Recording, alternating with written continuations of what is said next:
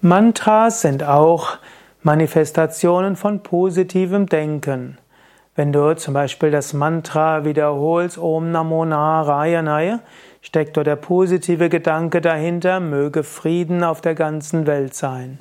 Wenn du sagst Om Namah Shivaya, dann heißt das Ehrerbietung an das Göttliche in allen Wesen oder auch Ehrerbietung der Liebe in allen Wesen.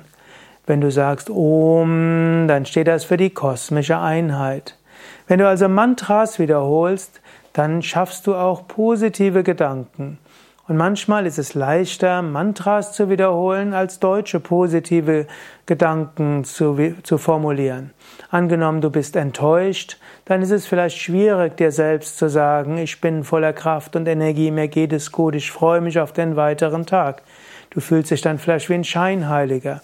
Aber wenn du enttäuscht bist, kannst du sagen, Om Namah Shivaya, Om Namah Shivaya, Om Namah Shivaya. Und wenn du das ein paar Mal konzentriert wiederholt hast, spürst du, wie neue Positivität dich durchdringt.